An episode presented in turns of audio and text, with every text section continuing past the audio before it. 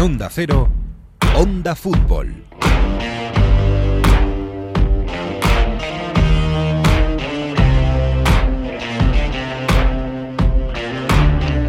Hay días en que parece que todo vuelve. Viejos tiempos, viejos recuerdos en los que el Inter ganaba el Scudetto en Italia por encima de la Juve y de todos los demás. En que los aficionados del United protestaban contra los Glazers disfrazados o vestidos de amarillo y de verde con bengalas en Old Trafford. Eh, viejos tiempos también de Gareth Bale marcando tripletes, marcando goles, golazos por todo el mundo. En fin, por volver, volver esta semana vuelven viejos recuerdos y hasta recuerdos de gente celebrando títulos en plazas llenas, que no sabemos si para bien o para mal. Pero vuelve todo, por volver vuelve la Champions, que esta semana va a ser la gran protagonista otra vez. Así que bienvenidos a este episodio 31 de Onda Fútbol. En Onda Cero, cómo termina, casi nunca termina en gol, casi nunca termina en gol, casi nunca termina en gol. El Messi hasta el fondo, casi nunca termina en gol. ¡Gol! ¡Casi nunca termina en gol! Onda Fútbol. Fútbol Internacional con Miguel Venegas. Palla all'area di rigore, si gira Cassano, magico movimento, Balotelli, rete! Rete! David Villa darting through the middle. He's got it between the two, and he's won the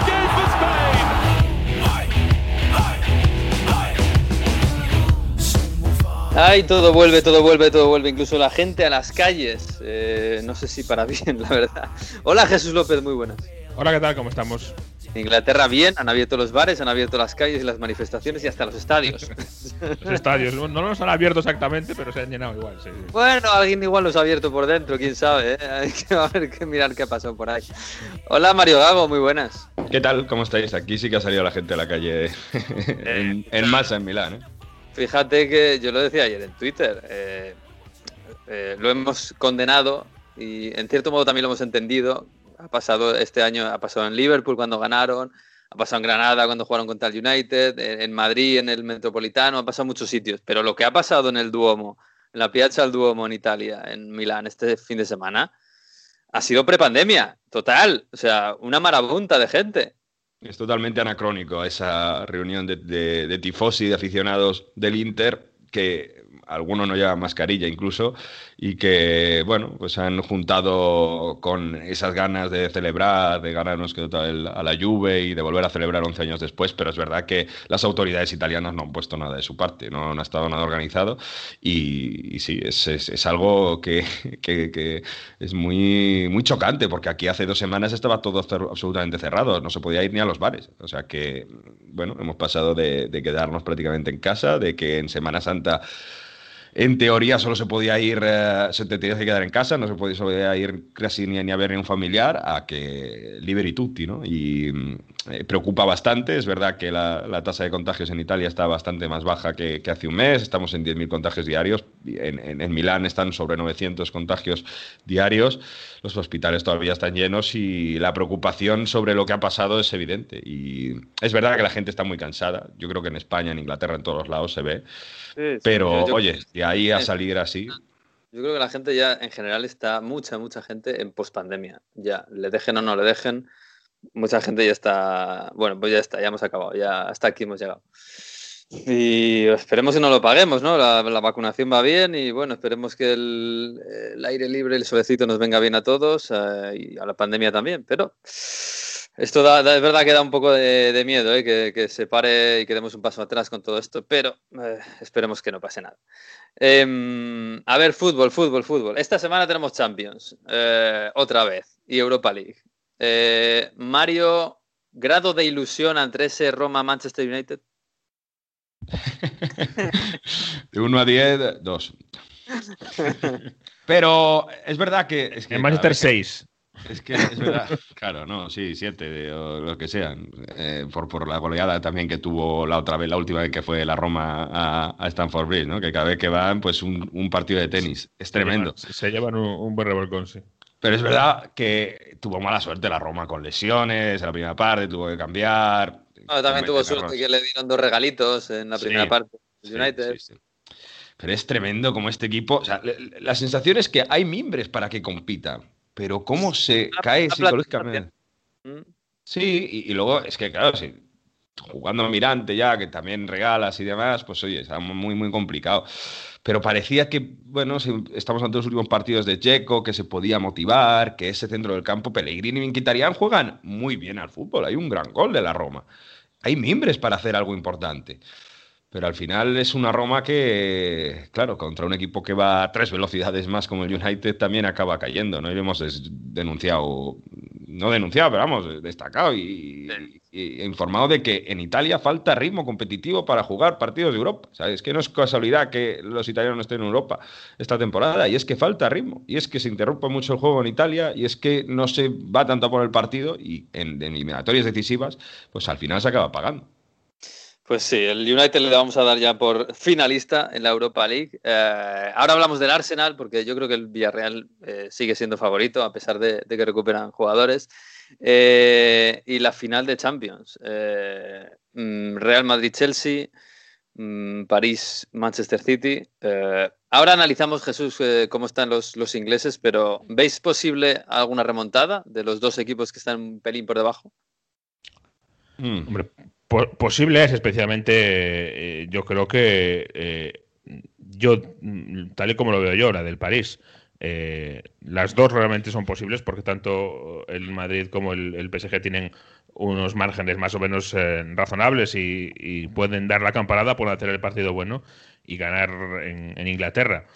Ahora bien, en el caso del Real Madrid, yo creo que lo tiene complicado porque justo le toca hacer lo que el Chelsea eh, defiende mejor, no tiene que ganar en Stamford Bridge, tiene que justo hacerlo ante un equipo que, su gran eh, baza ahora mismo es no encajar o encajar muy poquito y por tanto por ahí lo tiene más complicado. Es verdad que el PSG pues, puede volver a plantear el partido eh, como la primera parte, tratar de, buscar las carreras, hacer daño esta vez sí, porque es verdad que eh, el City se los cerró bien en la ida, sobre todo en la segunda parte. Y por ahí a lo mejor por estilos, pues tiene más sentido pensar que en un día bueno, pues el eh, PSG agarre tres contras buenas y, le haga un roto al, City, que al revés, es más complicado pensar que el Madrid le vaya a montar contragolpes al Chelsea, claro. Yo estoy de acuerdo en parte, claro, Mbappé si tiene el día puede liarla muy grande, Neymar si tiene el día puede liarla muy grande, pero ojo con el Madrid también, que es que... O sea, yo, hemos visto un Chelsea mega competitivo, hemos visto un Chelsea mega ordenado, con las ideas claras, pero también hemos visto un Chelsea que ha perdonado. Le pasó por encima al Madrid y no lo mató. Exacto. hay que matarle siete veces. Eh, ahí, ahí va, ahí va. Eh, cuando el Chelsea te falla esa ocasión clara con Werner y demás, te hace pensar, ojo, que no has aprovechado tu oportunidad del Madrid, que el Madrid de la nada te puede hacer un gol y puede hacer temblar todo y con 0-1 pasa el Madrid y puede estar a lo mejor todo el día el Chelsea tirando y no encontrar el gol. Así que, eh, bueno, yo, yo es verdad que veo más posible un día muy bueno del París y, que el City al final caiga porque también le cuesta hacer gol, pero yo creo que el Madrid sigue teniendo muchas opciones de pasar. O sea, no, no. le daría como el Chelsea ya obviamente no, porque está la eliminatoria todavía muy abierta, pero que, digo que tiene muchas, muchas opciones el Madrid todavía. Sí, no, está claro que no es un, resultado concluyente y además tiene un problema, yo creo que Tuchel, un dilema. Eh, que va a ser el de la delantera, porque eh, hablabais de esa ocasión clarísima fallada por Werner, no es la primera vez que falla una ocasión así, se le ha recordado en la prensa eh, puntualmente, y claro, resulta que tienes a Werner, que es verdad que hace otra cosa, muchas cosas bien, pero de cara a gol mm, tiene la confianza por los suelos. Y sin embargo, eh, resulta que luego tienes a Kai Havertz y llega el fin de semana y Kai Havertz te hace dos goles y parece que va más en esa posición de delantero. O sea que por ahí yo creo que tiene una mm, duda, un dilema gordo eh, Tuchel. Si, si, poner a Haver, si poner a Tuchel, ah, perdón, a Tuchel no, a Timo Werner, eh, si poner a los dos y, cambiar un poco y cargarse a Pulisic, no sé, no es fácil. Claro, es que a mí me parece que la, mejor pareja, digamos, junto a Mount, que tiene que jugar, por supuesto, eh, es Havertz para, para Werner incluso, porque se entienden bien, este fin de semana se entendieron bien y mira que Werner siguió un poco eh, negado de cara a gol, pero me parece que Havertz aprovecha mucho mejor a Werner que Pulisic, que bueno, es verdad que Pulisic marcó el gol en Madrid, ¿eh? pero, pero me parece que, que Havertz, que, además es el mayor talento seguramente de esa delantera, es el que más daño puedo hacer a, un Real Madrid, incluso a la contra, siendo no siendo tan rápido como Pulisic, pero siendo un jugador que se entiende muy bien con Werner. Sí, pero fíjate que es que aún así que cambia un poco la estructura, porque Havertz cuando lo ha intentado poner partiendo desde bandas o en dos delanteros, ha estado peor. Cuando lo que ha encontrado Tuchel es que Havertz juegue en punta, aunque sea falso 9, pero él por dentro y con dos bandas. Y lo que hace Tuchel, que lo habíamos comentado porque lo había probado ya alguna vez, es poner eh, a dos mm, delanteros móviles, digamos, Pulisic y, Timo Werner. Em, de ese modo, pues tienes eh, ese dinamismo y tienes eh, a los centrales sin una referencia clara. Bueno, es una, es una idea distinta. Entonces, también yo creo que también va mucho por la idea que, que Tuchel quiera poner en ese, en ese partido. Mm, bueno, vamos a ver, este fin de semana vimos al Chelsea bastante cómodo contra el Fulham. Es verdad que el Fulham, bueno, es un equipo que está, sigue peleando por no descender, pero lo tiene complicado. Bueno, que, prácticamente medio descenso lo ha, lo ha ya. Em, este fin de semana. Sí, la verdad es que derrota le deja casi, casi La permanencia en la Premier este año no está muy emocionante. Está bastante clara. Pero bueno, que el Chelsea, yo creo que eh, ahondó un poco en sus en, lo que es el Chelsea, en sus méritos, en una defensa pues muy buena. No jugó Rudiger, pero jugó Zuma y no se notó. Eh, y descansar, descansar los dos mediocentros, Serginho y Kanté, yo creo que porque sí que son indispensables contra el Real Madrid. Bueno, y Azpilicueta, que para Tuchel es indispensable, y tampoco ha jugado Pulisic, que puede ser también una, pista. Sí, sí, vamos a ver, vamos a ver si juega Pulisic contra el Real Madrid. Em, pero claro, lo que, da, lo que da más miedo de este partido del sábado contra el Fulham es Mason Mount. Porque el gol que, el primer gol que marca Havertz es un, gol espectacular de, Mason Mount con esa, eh, ese control, esa pausa y ese pase en una cuestión de, un segundo y medio. Eh, Mason Mount está, yo el, el, el radioestadio del sábado lo decía, en Inglaterra piensas ahora mismo una Eurocopa con Harry Kane y por detrás Mason Mount y Foden y ojo, se puede soñar con eso. ¿eh? Sí, con, la forma en la que están, desde luego que sí. ¿eh? Eh, además, eh, es una jugada en la que lo tiene todo porque primero rompe la defensa en un pase profundo del, desde área propia, consigue controlar y en vez de irse como una flecha hacia la portería, tiene la pausa de esperar, de dormir la pelota y ver por el periscopio, por el retrovisor, la carrera de, de Havers para dársela y, y hacer el gol. Al final es un futbolista que está creciendo muchísimo, eh, que ha aportado eh, tremendo. Le ha venido, entre comillas, bien eh, la marcha de, de, Lampard, no por nada, sino porque se le tenía un poquito como que era el ojito derecho del profesor, ¿verdad? Y, con otro entrenador ha, demostrado que de ojito derecho, sí, que sería ojito derecho, pero porque juega muy bien al fútbol, no por, no por ninguna otra cosa. Y a partir de ahí eh, como tú dices, pues eh, Inglaterra, Mount ya tiene un puesto fijo y eso que mira que hay media puntas buenos en Inglaterra, pero yo creo que Mount no se lo quita a nadie, ni siquiera no hay ni grillis ni, ni nada. Eh, va a jugar además al lado de su gran amigo Declan Rice, que vaya pareja de dos futbolistas jóvenes que tiene ahí, que tenía el Chelsea, por cierto, y a Declan Rice lo dejaron marchar. Mm. y lo de Mason Mount sí, es, es, una, como decía el otro, una emergencia en la fuerza, ¿no? Yo creo que ya ha llegado para quedarse. La fuerza es intensa en él. Sí. Exacto. Bueno, pues vamos a ver, ¿eh? va a ser muy bonito, más que bonito, va a ser, creo, emocionante y tenso, porque un Madrid intentando abrir esa defensa una y otra vez contra el Chelsea, y el Chelsea intentando eh, contragolpear y matar la eliminatoria una y otra vez, yo creo que puede ser una, una un final de eliminatoria agónica. Y, fíjate, yo creo que hay ahí la pelea por el, por el tempo del partido, ¿eh? porque para mí fue la gran diferencia entre la primera y la segunda parte eh, en Valdebebas. Eh, en la segunda parte, el Madrid supo hacerse con el, con el partido. No es tampoco casualidad que, que Zidane se, haya guardado esta semana a Modric y a Cross, ni mucho menos casualidad. Y ahí va a estar, yo creo que también un poco la historia. ¿Quién es capaz de llevar al partido al terreno que le favorece? El Chelsea buscará más un ida y vuelta, más un intercambio de golpes y el Madrid quiere tener ese ritmo pausado, eh, todo bajo control, su fútbol control y a partir de ahí crece mucho más el, equipo de Zidane, claro. Sí, sí, sí, sí. Bueno, y en el otro lado, eh, hablabais del, buen día de Mbappé y Neymar. A mí me, da la impresión de que el París eh, tácticamente se ha entregado completamente a estos dos y a lo que puedan hacer. Y sin embargo, el Manchester City eh, está justamente entregado a lo contrario, a Guardiola. Que es verdad que Guardiola en el partido de ida da una exhibición táctica en la segunda parte de cómo se cambia un partido. Y, es lo que hace que el City sea favorito, más que el resultado, incluso la sensación que dejó la segunda parte del partido de ida, ¿no? Sí, que fue capaz de, encontrar la forma de, hacer las cosas de otra forma para que no pudiera eh, comerle el terreno el, el, PSG, porque es verdad que la primera parte fue sorprendente en el sentido de que esperábamos que el PSG pudiera crear peligro, pero no de esa forma. Eh, nos, veíamos más, eh, o teníamos más la referencia del partido contra el Bayern, de las eliminatorias contra los alemanes, y no fue así ni mucho menos, sino que el PSG poco a poco fue ganando terreno y dominaba y presionaba arriba y embotellaba al City. Tenías ahí a, Foden eh, como uno más en el área propia, sacando cubos de agua, ¿no? Porque había que achicar como fuera.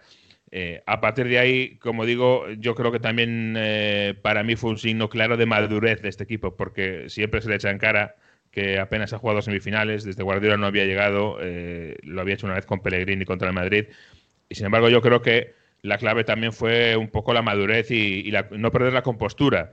Te viste totalmente superado en la, en la primera parte, aguantaste el chaparrón y fuiste capaz de, sin volverte loco, volver otra vez a, a, ir regalar el terreno que habías perdido y en la segunda parte hacerlo de otra forma y llegar a, remontar el partido. De hecho, en Inglaterra, eh, en este estilo un poco anglosajón, casi casi germano, decían que bueno, que es que el PSG era un equipo eh, demasiado mm, eh, emotivo, demasiado movido por las emociones, eh, que me llamó mucho la atención esa descripción que hubo, que hubo varias personas que la hicieron, como que se había ido un poco del partido cuando cosas iban mal, ¿no? Pero bueno, no sé si eso es un poquito complejo de superioridad, pero, pero en tal caso así, así lo leyeron, sí. Un poco displicente, ¿no? Con, el París, que es el actual subcampeón de Europa, ¿eh? Cuidado. Pero bueno, eh, yo qué sé. Eh, oye, em, bueno, vamos a ambientar esto ahora mismo, pero el, el City puede ser campeón para cuando llegue el partido. Podría haber sido ya incluso. o puede, perdón, puede que ya lo sea y no lo sepamos. Porque no se ha jugado el partido de esta jornada. Puede que el City sea campeón y nosotros no lo sepamos. Claro, el City ganó el sábado. Por cierto, otra vez Agüero marcó. Puede ser un poco cerrar el círculo. Un golazo. El canto del cisne, sí. Sí, sí, el canto del cisne.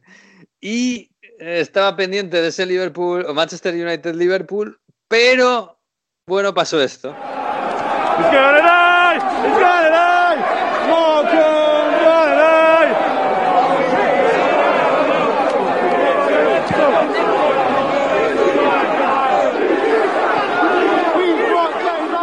Bueno, no sé si alguien a estas alturas no lo sabe, pero eh, el domingo, antes del partido entre el United y el Liverpool, eh, pues un montón de gente se concentró en los aledaños del Old Trafford y un montón de gente acabó entrando en el césped de Old Trafford con esos colores que han vuelto. Eh, hacía 20 años que no los veíamos, el, amarillo y el verde, el de protesta contra los Glazers, y nos quedamos sin partido.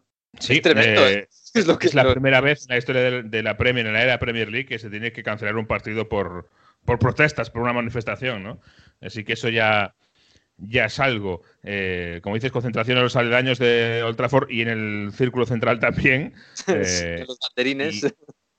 Y, se dice que, bueno, que había una acción más o menos concertada porque testigos cuentan que en un momento dado eh, soldaron dos petardos muy fuertes y ese se tomó como que era la señal para que varias personas a la vez empezaran a correr hacia las vallas para pues, saltarlas, para tirarlas y para coger un poquito por sorpresa en ese momento a la policía. Así sucedió. Hay gente que se coló por una de las puertas em, que hay cerca del túnel de Múnich, otros que escalaron. Dice, dice que alguien se coló y, abrió una puerta, otra puerta de cristal estaba rota. O sea que alguien se la cargó para poder entrar. Al final, por varios puntos, entraron muchos, muchos espectadores a, a Old Trafford.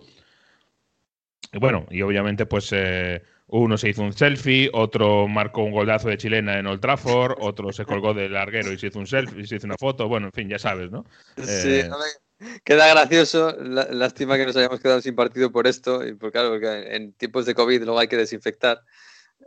es, triste, pero aunque sea gracioso, e, es un poco triste. De todos modos, Jesús, tú has estado, yo no he estado en Old Trafford nunca, tú has estado allí.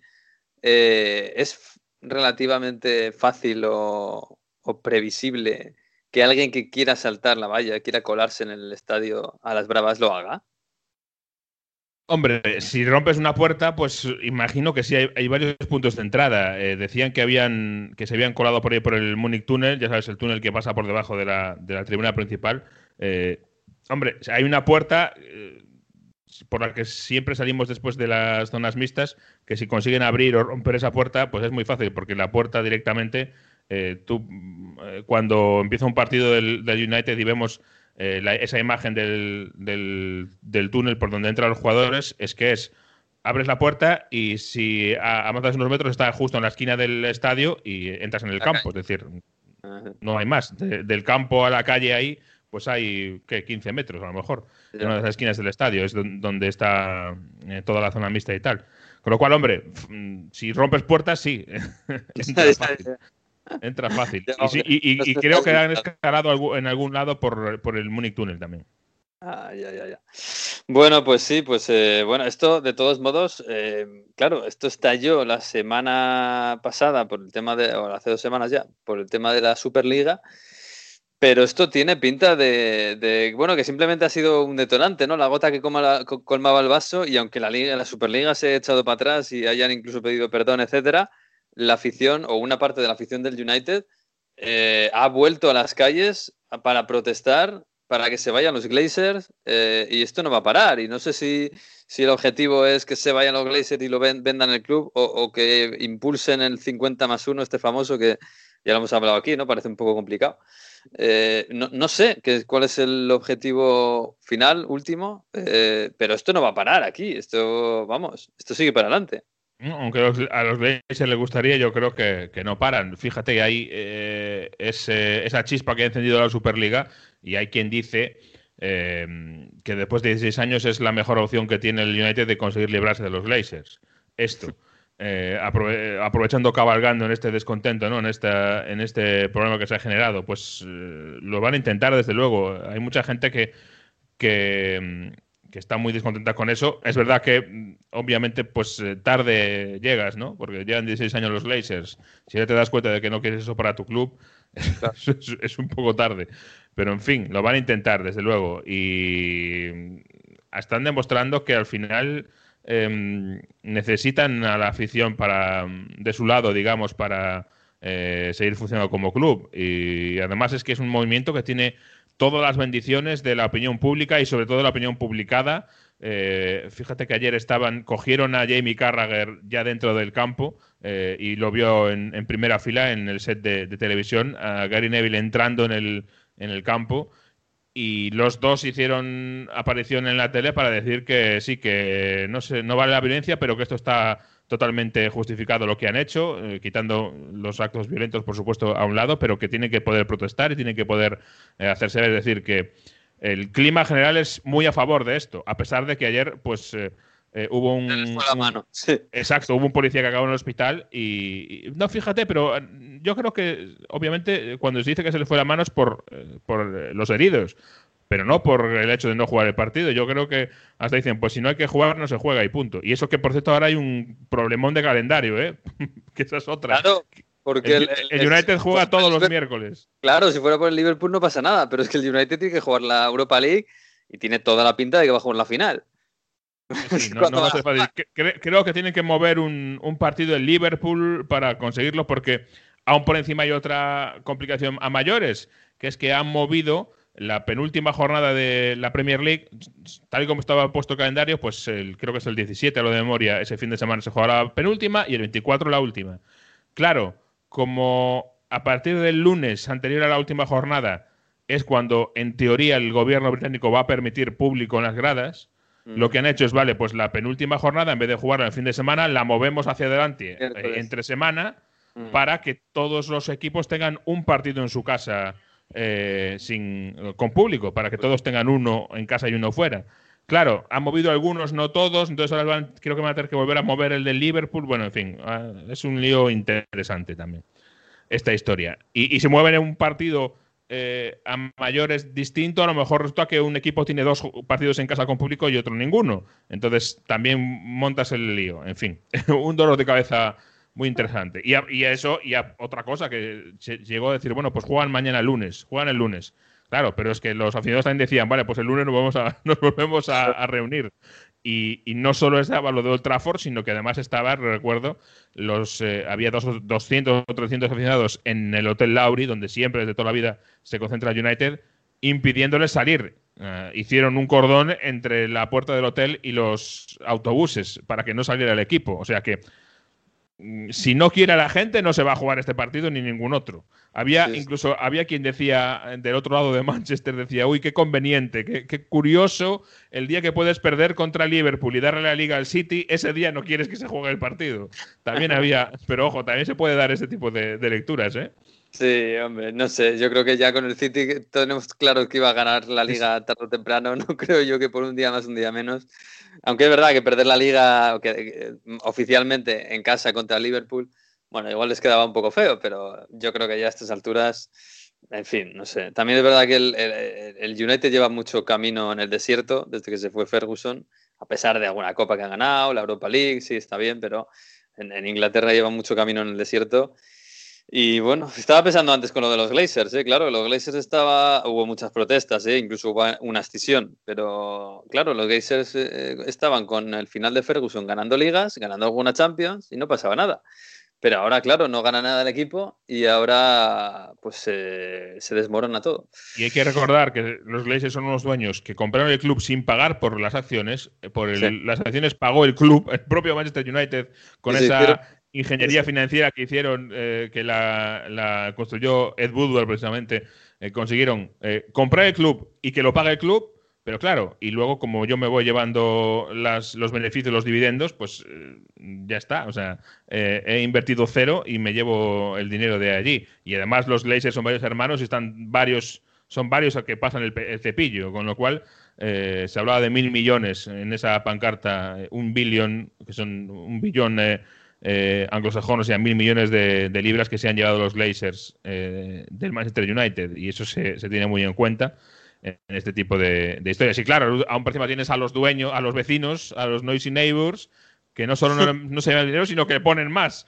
Entonces, aún por encima, eso aumenta, obviamente aumenta, ya sabes que la, eh, la rivalidad y la envidia entre vecinos también hace mucho. Y en este caso, en Manchester tienen esa situación.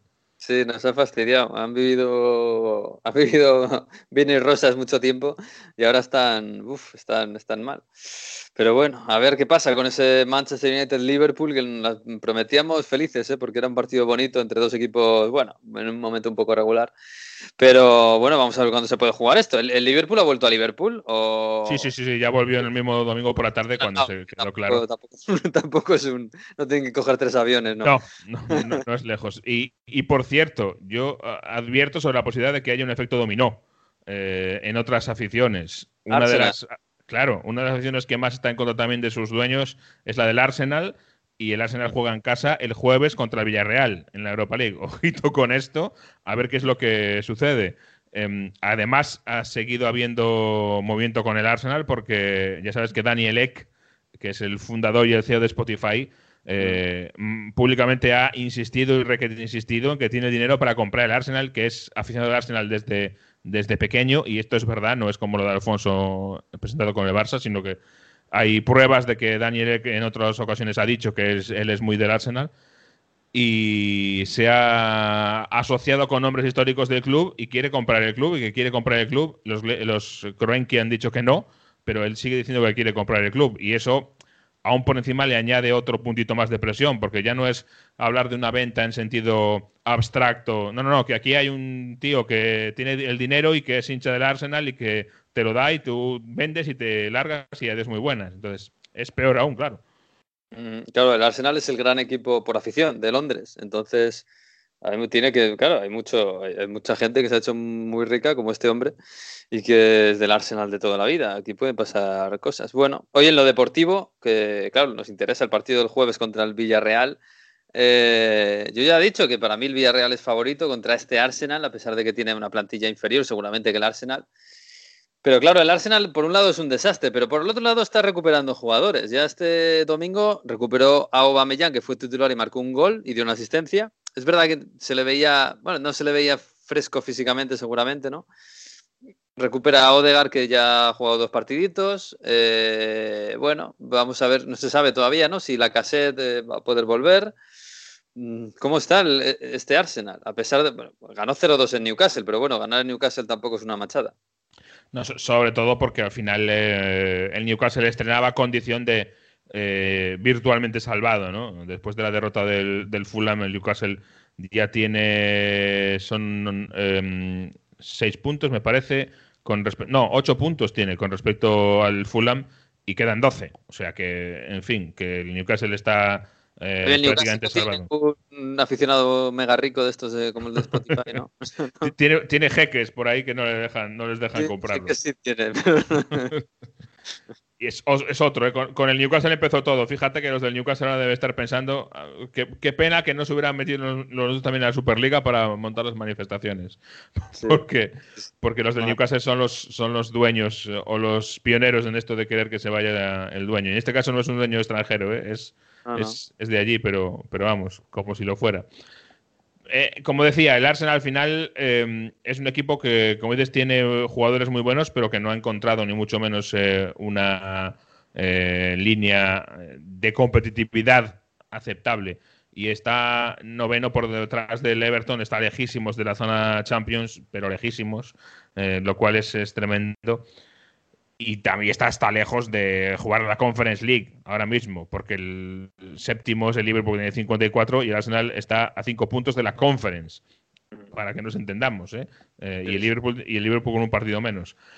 Así que, ¿qué pasa con el Arsenal? Que si tiene un día buenísimo, pues sí puede ganar, pero yo creo que competitiva, en el nivel competitivo, eh, no es un equipo bien armado y está por debajo del Villarreal, que tiene menos plantilla, menos eh, jugadores súper llamativos, pero es un equipo con más sentido y, mejor armado. Mm, yo por eso creo que el Arsenal tiene alguna opción, pero sigue siendo favorito del Villarreal. Y, no es favoritísimo porque el Villarreal se ha pegado tiro en el pie en la ida, porque lo tenía en la eliminatoria para haberla resuelto ya en la ida y no lo hizo. Aún así yo sigo viendo al, equipo de mi favorito. Y además pues Emery querrá llegar a, el Emirates y ganar. Además, hay otra historia más que se cruza, sí. claro. Sí, sí. El último, el último finalista de Europa League del Arsenal fue Emery, hace un par de años. Así que, aunque perdió. Además no está David Luis, por cierto, que se lesionó muscular. Seguramente es una buena noticia para el Villarreal. o no, ¿eh? porque hay veces que también hace buenos partidos, ¿eh? David Luis, tampoco le vamos a matar. Y bueno, vamos a ver si llega la cassette, si llega Tierney para el lateral izquierdo, si juega el Neni, que marcó un gol, si, si, si juega Thomas, yo creo que jugará Thomas. Martinelli, que dio la buena asistencia a Aubameyang. Bueno, es un equipo con muchas alternativas, pero con muchas dudas, muchísimas, vamos, casi todo dudas. Así que a ver si el Villarreal es capaz de, de sobreponerse a la presión, ¿no? Que quizás es lo más. Eh, el, el, el, hándicap mayor que tiene el Villarreal, porque el Arsenal sí es un equipo que se ha visto en, algunas de estas y el Villarreal, pues no tanto. El miedo escénico, ¿no? El miedo escénico de llegar al Emirates eh, y tener que aguantar ahí y tener personalidad, claro. Aunque esté vacío, exactamente. Y, y, luego espérate, porque además es que va a ser un día, yo ya me lo veo venir, va a ser un día largo en el norte de Londres, ¿eh? ¿Así? ¿Ah, yo me veo venir que va a haber lío fuera del campo, va a haber incertidumbre de jugamos, no jugamos a ver qué va a pasar, es decir, va a ser un día raro, sin duda. Uf, pues vamos a ver, ¿eh? porque Villarreal no está al ladito de Londres como, como Liverpool de Manchester. O sea que. Y la UEFA tampoco. Y la UEFA no se, sí, no se anda con tonterías, ¿eh? No, no, no. Bueno, vamos a ver. Oye, de, de, lo del fin de semana de, de, Premier, pura Premier, más allá de que nos quedamos sin el gran clásico Liverpool United, eh, bueno, otro, otro que vuelve, otro renacer. Gareth Bale, hat trick. Es verdad que contra el Sheffield United, que es el colista, el, pobre de la Premier. Pero bueno, vivimos, no sé si lo, la mejor versión de Gareth Bale en el Tottenham, pero desde luego la más cercana al Gareth Bale que recordábamos en el Madrid, ¿no? Con sí, es una lástima. Es una lástima lo de Gareth Bale porque al final, sí, como dices, aparece contra el Sheffield United, pero claro, es que aparece contra el Sheffield United, que es, el desahuciadísimo de, de la liga y, va a ser una temporada de decepción la vuelta de, de Bale al, Tottenham y es una lástima. Y además, fíjate, eh, en Liga Bale ha marcado contra el Brighton, contra el Barley, contra el Crystal Palace, contra el Southampton y ahora contra el Sheffield United 3. Eh, claro, se me queda corto para un equipo que necesitaba eh, como el comer el tercer elemento, ¿no? Estaba Kane, estaba Son y faltaba ese tercero que, que no ha acabado de aparecer. Estamos ya en mayo, o sea que si no lo has hecho ya, no, no va a ser ahora. Y es lo que le ha faltado, yo creo, al Tottenham para hacer una, una temporada un poquito más eh, competitiva y haber peleado más, que todavía está peleando, ¿eh? pero haber estado entre los cuatro primeros, que es sin duda el gran objetivo del club de Daniel Levy, como Pochettino se hartó a decir. Y al final, si pierdes la final de la Carabao Cup y no consigues recuperar la cuarta plaza, pues, pues mal vamos. Y el Tottenham ahora mismo es quinto y está a cinco puntos del Chelsea, que es cuarto, y está a eh, siete puntos del Leicester, que es tercero, y parece muy complicado que vaya a descargar ahí ninguno de los dos. Y además está por delante del West Ham United, que todavía tiene que jugar el partido. Es decir, que el Tottenham está quinto, pero en teoría es, sexto si gana el, West Ham. Así que mm, no es una buena temporada. complicada. Sí, sí, sí. Oye, por cierto, el partido contra Sheffield, claro, este, este, es el primer partido Premier de Ryan Mason. Eh, Harry Kane, Son, Gareth Bale y Dele Ali, que nos habíamos olvidado de él. Los cuatro, ¿eh? Oye, vaya póker arriba, ¿eh? Casi el, póker soñado al principio de temporada, o incluso al principio del Mourinismo. Sí, sí, eh, que apenas lo hemos visto con Mourinho, lo vimos unos minutitos en un partido así como que se equivocó y los puso los cuatro juntos y, ya hizo luego un cambio y lo deshizo. Pero sí, es decir, por nombre seguramente es el 11 que tiene más sentido en el, en el Tottenham, o, o por lo menos el 11 más jugoso, por decirlo así, porque además no solo son esos tres, sino que por detrás está lo Celso. Es decir, que son eh, los cuatro defensas, eh, doble pivote, Hoiberg, que es fundamental, y lo Celso, que ya es un futbolista de carácter creativo, y luego son Dele Alli, Gareth Bale y Harry Kane. O sea, esto es eh, impensable para, para, un equipo de Mourinho. Es un cambio de, de, esquema brutal. De esquema no, de estilo. Mm, sí, sí, sí. Y le salió bien, es verdad que contra el colista, claro, y ya desahuciado. Pero bueno, no sé, no sé. Oye, el que le ha salido bien la aventura es Antonio Conte. ¿eh? Sí, y tanto. y tanto le ha salido bien. Vamos, vamos a Italia, venga, va. Noi saremo qui nerazzurri, pazzi come te, nerazzurri, non fateci soffrire, ma va bene, vinceremo insieme. Amala.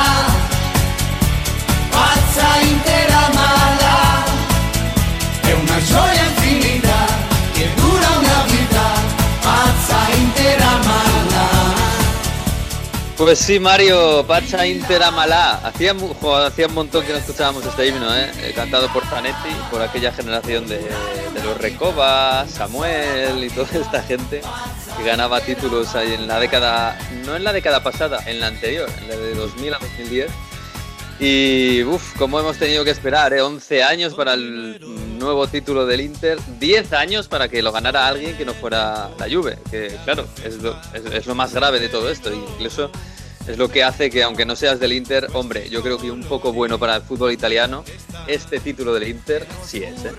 Se acabó el dominio de la Juventus con eh, Antonio Conte como gran protagonista, ahora hablaremos de él, pero el hombre que construyó la la racha de récords, eh, consecutivos con la Juventus, cuando llegó a Turín para, para, intentar levantar a la Juventus. Lo que ha hecho ahora en Milán, en el Inter, es derrotar, acabar con esa racha precisamente de los Bianconeri y lo ha hecho para el Inter, en su segundo año como Nero Azzurro. Un Antonio Conte que, que bueno, ha acabado con una Juventus. Hay que decir que es merecido, porque a lo largo de la temporada ha merecido más el Inter que ningún otro equipo en Italia. De hecho, a cuatro jornadas para el final. Claro, le han sobrado cuatro jornadas, eh, merecido tiene que ser, igual que, Exacto. el City, igual que el Bayern en este caso. Eh, Pero eh, también tenemos que decir también tenemos que decir, Miguel, que nos ha faltado competitividad o, competencia seguramente de la Juve, que no ha estado ni mucho menos a, la altura.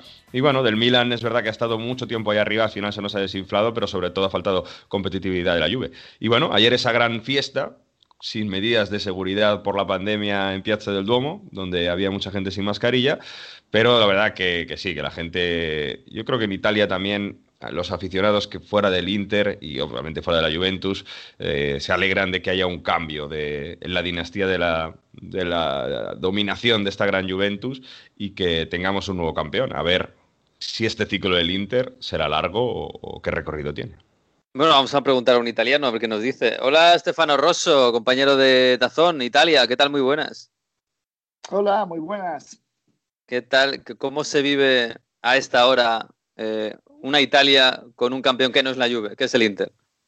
Bueno, bueno, eso seguro en general es buena noticia para la competitividad de la liga. Claro, la afición de la Juve seguramente no lo está viviendo bien, bien pero que sí, que todos los demás seguramente lo están viviendo súper, sobre todo los del Inter, que llevaban ya 11 años, como habéis dicho, sin ganarlo, sobre todo que el último título todavía tenía, el nombre, eh, llegó bajo el nombre de Mourinho, que es como el triplete. en la historia del Inter. Eso es el año del triplete. Por eso, o sea, también la afición del Inter llevaba muchos años esperando y muchos años recordando aquellos tiempos como si fuera algo inolvidable, pero sabes, o sea, con mucha esperanza, mucha fe de que algún día iba a volver esa época, pero, sabes, tampoco con un poco de desconfianza porque a lo largo de los años pasaron muchos entrenadores, muchos jugadores y tal, y, y nadie tuvo nada. O sea, eso fue, por ejemplo, lo con, lo, con el que Conte convenció a todo el grupo, a todos los jugadores en seguirlo y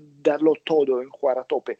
O sea, la idea de que, vamos, en la historia del Inter hay muchísimos jugadores y entrenadores que pasan y que la gente se olvida si no ganan. Entonces, el Conte insistía mucho en decir, sois uno más o, voy, o, queréis entrar en la historia. Y bueno, y hoy en día eh, hicieron la historia, vamos. De hecho, esa plantilla, esos jugadores, ese entrenador, entró finalmente en la historia del club. Sí, hombre, nos, acordaremos de, Lukaku y Lautaro, quizás de Eriksen, ¿no? Porque es un jugador mundialmente internacional. Pero claro, la figura es Conte. Ha tenido que, desde fuera se ve, ha tenido que llegar Conte a un equipo italiano que no sea la Juve para que la Juve no gane la liga. Claro, eh, yo haciendo un poco de memoria así muy rápidamente, es que el Inter tampoco ha peleado los últimos años hasta que ha llegado Conte, porque los últimos años quién ha estado ahí, ha estado en Napoli, incluso la Roma ha estado alguna vez. Eh, bueno, el, Inter ha estado mucho más tímido hasta que ha llegado Conte, no sé si hasta que también ha tenido que llegar Marota y el dinero y, una plantilla, bueno, seguramente es superior a lo que ha sido en la última década. Bueno, eso seguro. O sea, seguramente desde luego la llegada de Marotta cambió un poco en, la directiva, pero también la mentalidad que aportó Conte.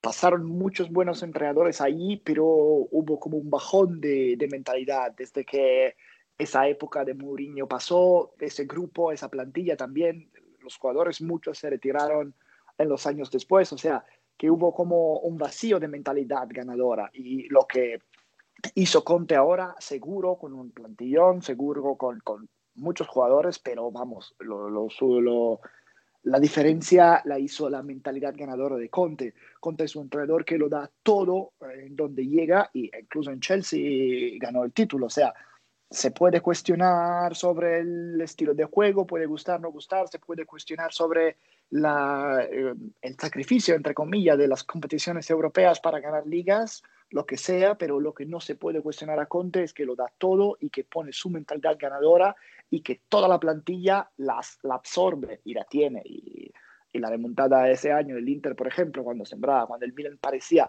lanzado, fue increíble. O sea, en, en la vuelta ganó 41 puntos sobre 45 en total disponibles, empatando solo dos partidos ante Spezia y, y Napoli y nada más. O sea, a lo largo de toda la liga perdió dos partidos en toda la liga, ante Juve, eh, ante Sampdoria y Inter, y, perdón, en Milan, el derby de la ida, y fue increíble. O sea, en ninguna de las mayores ligas europeas, ningún equipo perdió solo dos, dos partidos a lo largo de todo el campeonato. Bueno, uno, o sea, el Empoli en segunda división italiana, por todos los demás, primera y segunda división de las primeras de las top 5 ligas europeas, nadie llegó a perder eh, solo dos partidos. Y eso es el un dato clave. Es tremendo lo que ha conseguido Conte, obviamente con la plantilla que tenía, que era bastante buena, pero sobre todo haciendo, como siempre lo decimos, que gente que es más anónima, meto el nombre de Mateo Darmian, por ejemplo, que es el sustituto de Hakimi Akraf, y que ha sido determinante, por ejemplo, para ganar dos partidos al final y que siempre aporta, ¿no? La gente más anónima e incluso la defensa. Yo creo que un, hemos hablado mucho. Darmian todavía, bueno, ha estado, ha estado en el United un ratito internacional, pero jugadores como, eh, por lo menos fuera de Italia, ¿eh? como Sensi, como Varela, eh, bueno, el paso delante que ha dado Brozovic, ya no te digo Bastoni. Claro. Que son jugadores que en, fuera de Italia no se conocían hasta este Inter.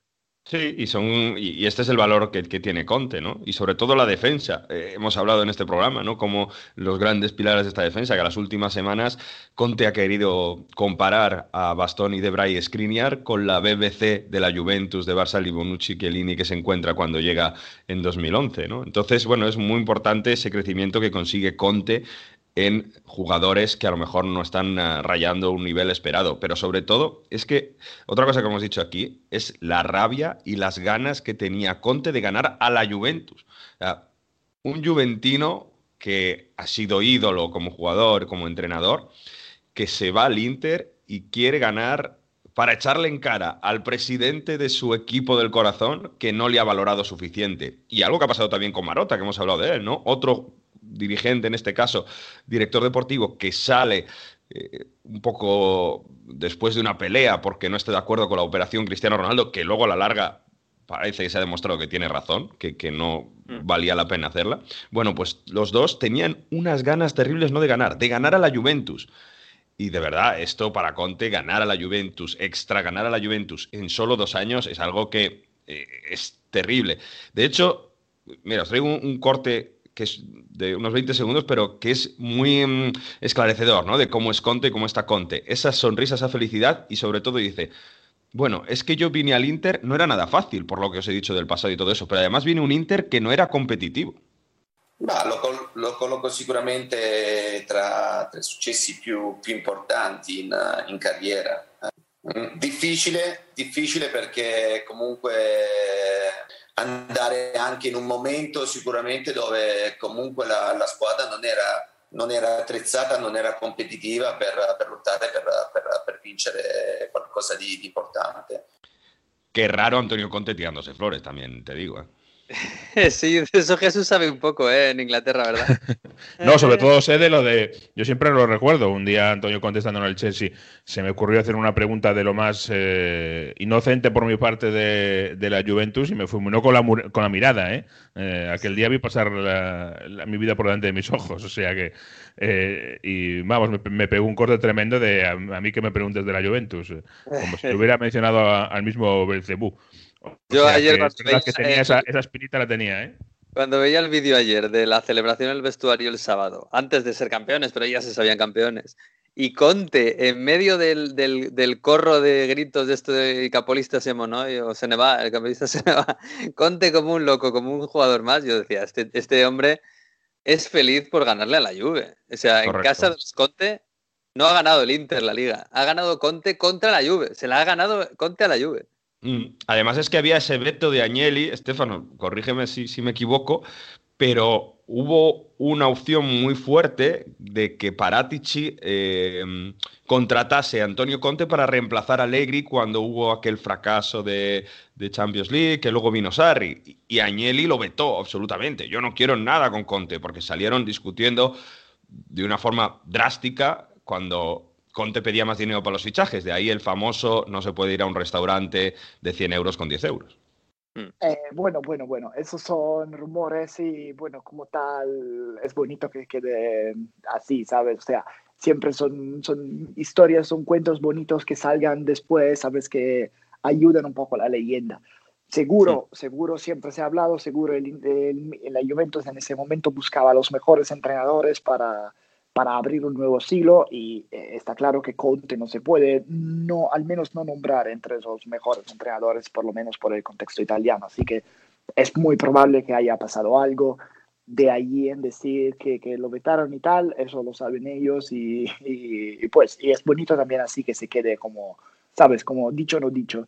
Pero, pero sí, está claro, o sea, Conte volvería, habría vuelto a Juventus de protagonista y está claro también que por parte de la directiva de la Juve volver a llamar Conte significa, significaba, entre comillas, darle, eh, sabes, la demostración de que tenía razón cuando, cuando, se, cuando pelearon por lo de la, de la Champions, porque luego sí es cierto que, que Allegri ganó cinco veces más el, el Scudetto, pero en Europa llegó dos veces a la final sin ganarla, o sea, llegó muy cerca del objetivo sin tenerlo. Y las dos finales que jugó, pues, por mucho que llegó bien, por mucho que, que vale, eh, llegar a la final es nada fácil, pero vamos, las dos ante Barça y Madrid estaba claramente eh, ¿cómo se dice?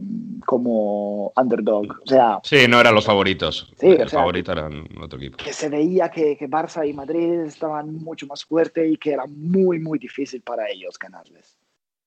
Sí, sí. Bueno, déjame recordar, Pedro, en, en Inglaterra eh, lo, de, eh, lo de Antonio Conte. En primer lugar, que, mm, como decís, al final han marcado estilo aquí.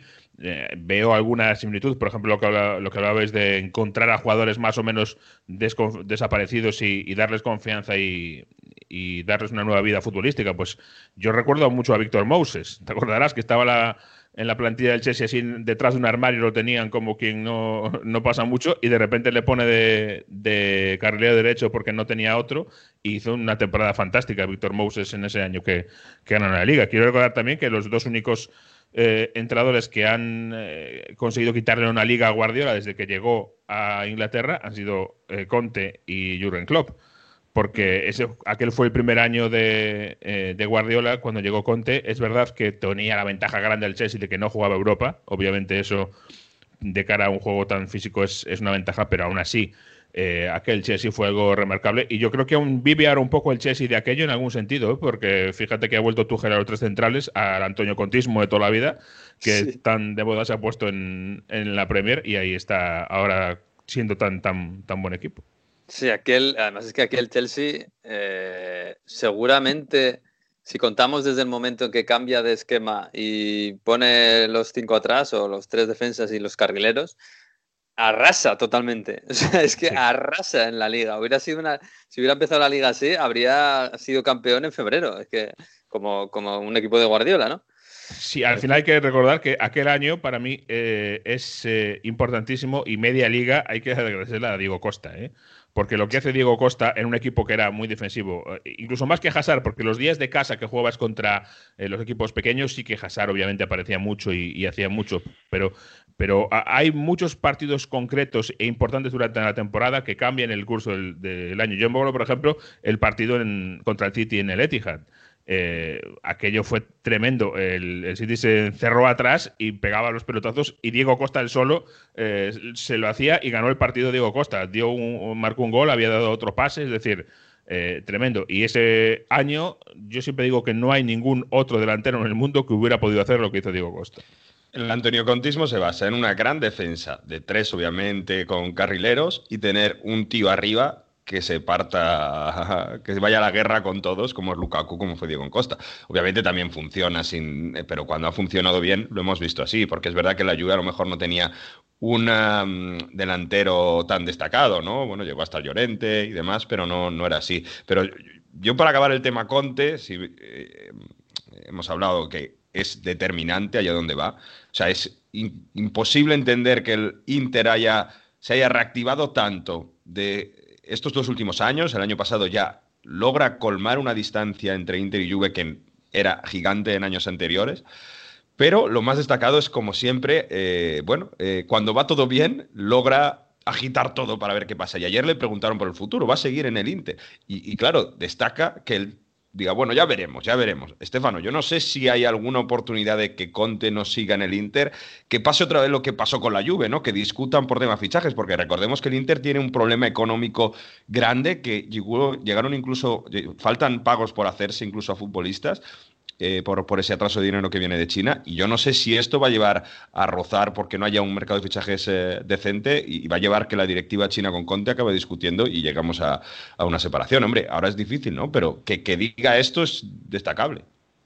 Bueno, no, no creo que es exacta, o sea, no creo que sea solo por el mercado de fichajes, sino en general por el proyecto Inter, porque ahora llegaron a ganar y tal. El problema económico es un problema claro, o sea, eh, ya hace unos meses, incluso mm, Marotta lo dijo claramente, o sea, lo dijo sin esconderse, ¿vale? Eh, estamos teniendo problemas económicos, ya los futbolistas lo saben y vamos organizándonos para terminar la temporada.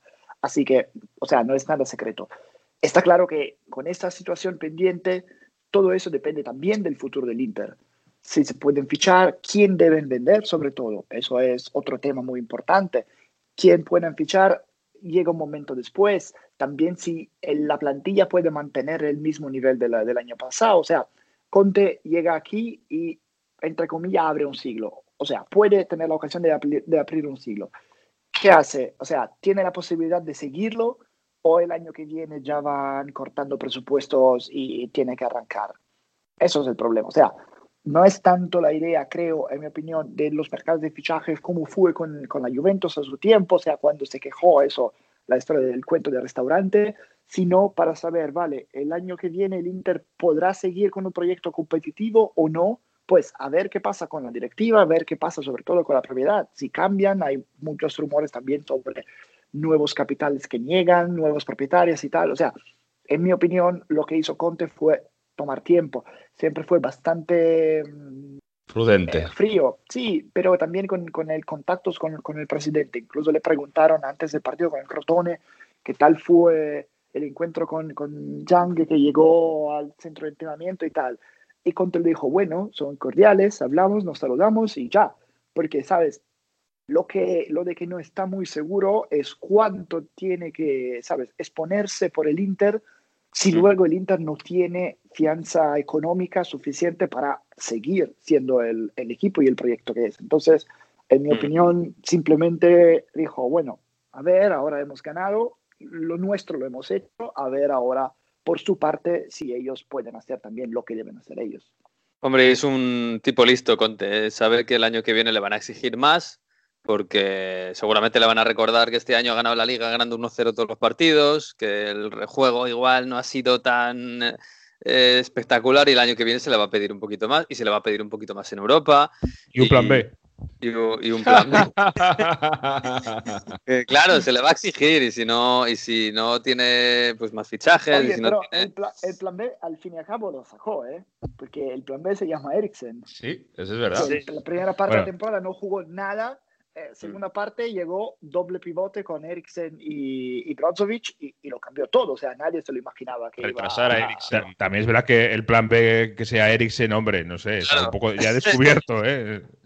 No, no, claro, Es pero como- Eriksen, o sea, a- a- arrancó la temporada de Eriksen que parecía incluso en diciembre que se iba a ir. O sea, Sí, que sí. parecía Sí, que no apartado del proyecto y en la segunda y en la vuelta fue central en el centrocampo del, del Inter. O sea, no te puedo imaginar hoy en día el centrocampo del Inter sin... Sí, sí, sí. sí. Lo de Bastoni lo compro como descubrimiento, pero lo de Eriksen, bueno, a ver. Es- Pero bueno, que a ver el año que viene, que, que, claro, esto, ha- habrá nuevas marejadas que tendrán que, que negociar eh, Conte y el Inter y a ver si la cosa sigue bien o no y entonces se partirá por algún lado. Que, oye, por cierto, eh, Estefano, te quería preguntar eh, por la gente en, en Milán, que claro, estábamos aquí hablando de que, madre mía, o sea, ya se ha pasado la pandemia, el Duomo lleno de gente, eh, manifestaciones, bueno, esta pancarta que se ha hecho tan viral de contra el Milan, del sorpaso, pues otro día, si tal, eh, un poco de recochineo, ¿no? Con, con- contra el Milan. ¿Cómo está la gente ahí en Milán? Está, está como loca, como, vamos, no sé si es también un poco por, por salir de la pandemia y, y empezar a ver la luz. Bueno, bueno, sobre todo, eh, eh, ante todo, mitad de la gente está bien, la otra mitad está mal, Claro. está en casa sin salir. La nera No, bueno, churra. esas son, eso, esas son bromas. No, pero en plan, o sea, pues allí, claro, no fue eh, súper bonito lo que pasó entre, o sea, por el, el sentimiento social, vamos, o sea, es un momento muy crítico todavía en Italia, la luz al final de la pandemia sí se está llegando a ver, como en toda Europa, pero tampoco está allí al lado.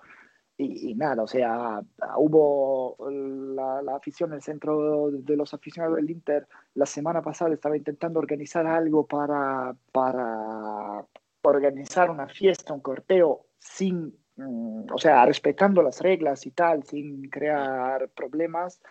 Y, y lo que pasa, fue, creo, es que a lo mejor fue un poco algo improvisado, o sea, que nadie realmente se imaginaba que el Inter podía ir a ganar ya ese fin de, o sea, había un porcentaje bastante alto, pero vamos, o sea, se podía también imaginar que, que el Atalanta hubiera podido ganar al Sassuolo, incluso eh, Muriel eh, falla el penalti, ¿no? ganando iba todo a esperar de una semana, así que a lo mejor todo el mundo por el lado del Inter también fue un poco tomado, vamos, impreparado.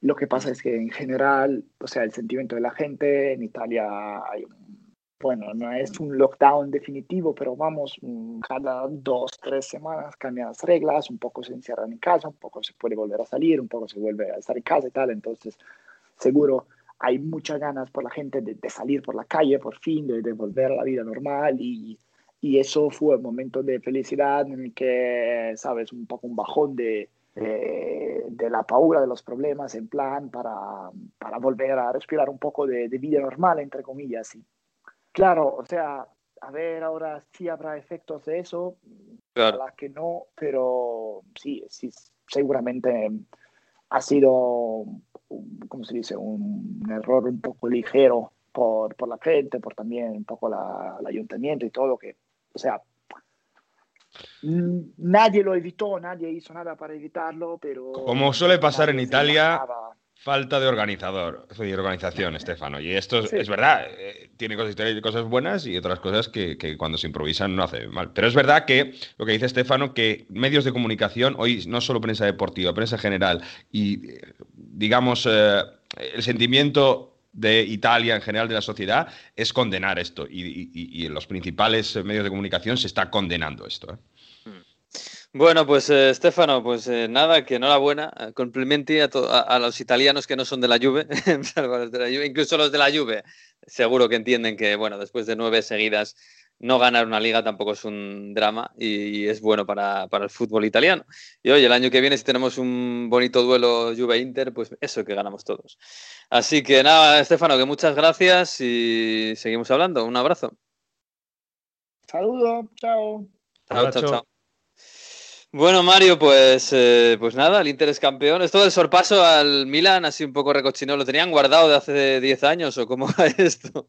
Bueno, a ver, hay que siempre marcar distancias, ¿no? Sobre todo además con un Milan que iba líder, que decían, a lo mejor podemos dar la sorpresa y conseguir el Scudetto, ¿no? Con Ibra, al final se acabó deshinchando ese, Milan y, el Inter ha sido una constante, ¿no? Sobre todo tienen un, lo que se saca mucho, eh, se, se, presume mucho es que tienen 19 Scudettos, uno más que el Milan ahora mismo, y esto es eh, importante cuando en Milan se conocen todos, ¿no? Entre Inter y Milan y donde se habla mucho de, de esas um, rivalidades, ¿no? Se habla todo el día, te encuentras ahora mismo con la pandemia, pues que no hace falta, o sea, no, no, se ven tanto, pero sí que, sí que continúa esa, esas bromas entre, entre compañeros de trabajo, de lo que sea, sobre Inter y Milan. En Milan se conocen todos muy bien. Pero sobre todo, yo creo que el recochineo también es del Inter hacia la Juve, ¿eh? que sí, en la, fiesta se ha podido escuchar el famoso Co como mai, la Champions League no la vinci mai, que es eh, ¿por qué será? ¿Por qué será que la Champions no la, escuche, no la ganas nunca, amigos de la Juventus? Mientras que el Inter, bueno, pues eh, es famoso por, por ese gran triplete de 2010. Ya, ya, ya. Bueno, ¿y la Juve qué? A partir de ahora, bueno, no sé, tiene muchos frentes abiertos, ¿eh? Tiene el frente de Cristiano, el frente de Pirlo, el frente de Morata, eh, aunque sobre todo el primero es el frente de la Champions, que se tiene que clasificar. Ayer hubo un rato en el que no le llegaba la camisa al cuello, ¿eh? A Pirlo estaba más fuera que dentro contra Odinese, sí, sí. Y de hecho el partido fue horrible. Y de hecho el gol que reciben, lo decíamos en Radio Estadio, recuerda al que recibe el Barça contra el Liverpool en Champions, porque se quedan todos dormidos en una falta lateral, donde ahí Rodrigo de Paul está muy listo y Nabel Molina también se aprovecha de la defensa de, de la Juve, ¿no? Luego, bueno, en los últimos minutos, un penalti gracias a una falta que va a la barrera y un uh, error de Scuffet después de un cabezazo de Cristiano Ronaldo salva los muebles, pero lo normal es que sin esos dos episodios que fueron casi como un accidente, la Juve no hubiese ganado en Udine y se hubiese quedado fuera de los puestos que dan acceso a la Champions la próxima temporada. De momento está tercera, igualada a puntos con Atalanta y Milan. Está el Napoli un poco por detrás, que se dejó puntos contra el Cagliari. Pero ojo que la Juve ahora tiene Juve Milan y Juve Inter, ¿eh? Y es verdad que el Inter ya gana el Scudetto, pero vamos, que si Conte puede dejar fuera de Champions al, a, a, la Juve, va a intentarlo. La no va a estar, ¿eh? De todos modos, eh, es muy importante porque se están moviendo cosas en Turín, ¿eh? Respecto a la Juventus, ya cosas a nivel importante y dirigencial importante, no solo por resultados, que está siendo un desastre, aunque bueno, vamos a ver si se mete en Champions, que sería salvar la temporada, y falta la Copa Italia, ¿eh? se ha ganado la Supercopa y falta la Copa Italia contra la Atalanta, que se puede ganar un título a pesar de todo. Y digo que es una semana importante porque el Can John Elkan, que es el, el presidente del fondo del conglomerado de empresas donde está metida la Juve, es eh, eh, Chrysler, eh, Exor, mejor dicho, que, tiene Chrysler, que tiene Ferrari, que tiene Economist, que tiene un montón de empresas, ha estado en Turín y ha estado viendo a su primo Andrea Agnelli. Claro, no es muy normal que el jefe de todo venga a Turín y venga que, a ver qué pasa, sobre todo después del fracaso de la Superliga y todo esto. Esto en Turín ha desencadenado una ola de rumores que puede ser que Agnelli, bueno, le digan, esto de la Superliga has hecho un poco el ridículo, a lo mejor prefiero que, que Penter, otro consejero que tengo yo por aquí, de, que, que trabajo conmigo. No, en este caso parece que no, no, sería a lo mejor tanto familia, sino bueno, viceconsejero, pero bueno, sí, hombre de confianza, un hombre de confianza de la familia. Esto también llevaría a una revolución en la dirección deportiva. Fabio Paratici, gran valedor del fichaje de Cristiano Ronaldo, sería descartado, obviamente, por, porque eh, se está demostrando que Cristiano Ronaldo, aunque ha hecho una buena temporada este año y puede ser que sea Capocannonieri, ha condicionado todo el mercado de fichajes y tener una plantilla competitiva. Y obviamente Andrea Pirlo, ¿no? que veremos si acaba la temporada, porque si está en peligro, eh, a lo mejor puede caer. De hecho, ya se hablaba que si no se ganaba en Udine, Tudor, el excentrocampista Igor Tudor, podría entrar como interino en las últimas jornadas. Y lo que sí que ha habido, ya aquí lo hemos contado ya, es una reunión entre Agnelli y Allegri para ver qué puede pasar o qué no puede pasar en el futuro. O sea que no es de estar cartado que Allegri vuelva a la Juventus, incluso en las últimas jornadas de Serie A, si el desastre va, va mayor. Así que cambio en presidente, cambio en dirección deportiva y cambio en entrenador si no se endereza la situación pronto la Juve. Oye, me pone mucho ese Conte Allegri para el año que viene. ¿eh? Ese duelo sería, sería, muy bonito, sería muy bonito y nos divertiríamos mucho las ruedas de prensa, también te lo digo. sí, también. Pero si, si, Allegri vuelve antes de que acabe la liga, es que el olfato lo tiene muy, buen, muy bien, ¿eh? Vamos, yo soy eh, Alegría y les digo, sí, sí, yo el año que viene lo que queráis, pero este año lo arregláis vosotros. No me quemo yo con esto. Porque puedes quemar, puedes quemar a Alegri este año. y ya me iré yo en agosto. Y Alegri en la sombra, sin ser presentado, Alegri en la sombra empieza a tomar decisiones. Claro, claro, claro. Oye, estoy, estamos desolados porque ha descendido otra vez el Livorno. A Serie, D. A Serie D, ya esto ya, esto ya mal, ¿eh? Una plaza importante de Italia que, que sí, que, que, bueno, pues con problemas económicos y, y problemas deportivos obviamente se, se, nos cae, ¿no? Y os acordaréis de ese Livorno, esa curva Maranto en Serie A con Lucarelli marcando goles, lo que dio que hablar y todo esto, o sea que es muy importante. Pero también estamos contentos porque ha subido el Perugia a Serie B, ¿eh? que es una plaza también muy importante. Ahí perdió un Scudetto la Juve, de ahí salieron Materazzi, Gattuso, gente muy importante. El hijo de Gaddafi jugó en Perugia, o sea que somos muy de Perugia también, ¿eh? Sí, señor, sí, señor. Y que Perú ya en Serie B el año que viene va a ser muy bonito de ver también. Bueno, pues mira, tengo una excusa para um, echarle un ojo a la Serie B, sí, señor. Bueno, queridos, que nada, cuidaos mucho, ¿eh? esta semana de Champions. Me voy a quedar aquí con el profesor, que viene con una historia muy bonita. Así que un abrazo. Chao.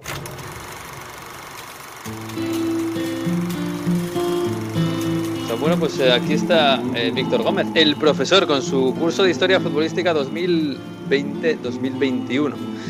Pues con una historia muy bonita del otro lado del charco. El pasado sábado se celebró en el mundo el Día del Trabajo, el primer día de mayo, un día de reivindicación y de lucha. En ese contexto, hoy nos vamos a acercar a, Latinoamérica y comenzaremos en Brasil, cuando un médico, un futbolista único, el doctor Sócrates, dejó por una pequeña reflexión sobre el poder de los trabajadores y, de los futbolistas, y dijo algo así, los futbolistas somos artistas y los artistas son los únicos trabajadores que tienen más poder que sus jefes su activismo y el de aquella democracia corintiana, ese Corinthians que supo ver el poder del trabajador y del futbolista para cambiar la política en Brasil. Quizás hoy en día ese arraigo a la clase trabajadora ya no la vemos. Atrás quedaron los Ricardo Sampaña, Volker y Pic o Alfonsinho. Futbolistas que hoy en día ya no existen y un fútbol que ha perdido esa raíz obrera que el tiempo y el dinero han ido alejando de los campos. He de decir que siempre se dice que el fútbol fue creado por los pobres y robado por los ricos, cosa que siempre niego. El fútbol nació en la élite aristocrática británica, pero pronto pasó a formar parte del santo y seña de los obreros y de las clases trabajadoras de diferentes países. Su necesaria colectividad, la afición, la pasión y sobre todo el sentimiento de pertenencia hicieron al fútbol el deporte de la clase obrera. Llegados a este punto, y tras esta pequeña reflexión, vamos de viaje a Argentina y a ese primero de mayo, que hoy en día sigue presente en dos grandes clubes de Buenos Aires y del fútbol argentino. Como todos sabemos, ese 1 de mayo se conmemora a los, llamados mártires de Chicago, que fueron ejecutados en Estados Unidos en 1886 por su participación en las huelgas obreras de la revuelta de High Market, para conseguir la jornada laboral de 8 horas. Tras la movilización de unos 200.000 trabajadores en la ciudad estadounidense, que se alargó durante varios días, esta se transformó en una batalla campal, incluso con disparos que causaron un muerto y varios heridos. El 21 de junio serían enjuiciadas al final 35 personas, 8 de ellos fueron condenados, 5 a la horca, 1 a 15 años de trabajo forzados y 2 de ellos a la cadena perpetua. Ese mismo 1 de mayo, pero de 1906, en un ambiente muy diferente, se fundaba en el local del Partido Socialista en el barrio San Bernardo de Buenos Aires el Club Atlético Chacarita Juniors. E incluso pronto, eh, dentro de su propia fundación, ese mismo día, cambiaron la camiseta por una roja, blanca y negra. El rojo por el socialismo, el blanco de pureza de la lucha y el negro por el cementerio de Chacarita, de donde salió el mote del equipo, los funebreros. Otro club que entra de lleno en nuestra historia del 1 de mayo es el actual Argentinos Juniors, que pudo llamarse en su fundación El Sol de la Victoria, pero al final el grupo de jóvenes anarquistas que lo fundaron en, en Buenos Aires utilizó el nombre definitivo de Mártires de Chicago, en homenaje a los fallecidos de la revuelta de High Market al igual que el Chaca, rápidamente utilizaron el color rojo por su cercanía al Partido Socialista. Como veis, todo acontecimiento histórico puede tener una significación en el fútbol y toda política no está carente del significado de los colores, de los nombres, de los equipos e incluso de los estadios. No dejemos de buscar, esta reivindicación histórica en el fútbol, no dejemos de luchar. Pues con el profesor nos marchamos. Ya saben, la próxima semana, el próximo lunes, estaremos por aquí otra vez con el episodio 32 y ya casi la recta final de la temporada, que poquito queda. Ya tendremos final de Champions. Así que disfruten, no, disfruten de esta semana y disfruten del fútbol. Y adiós.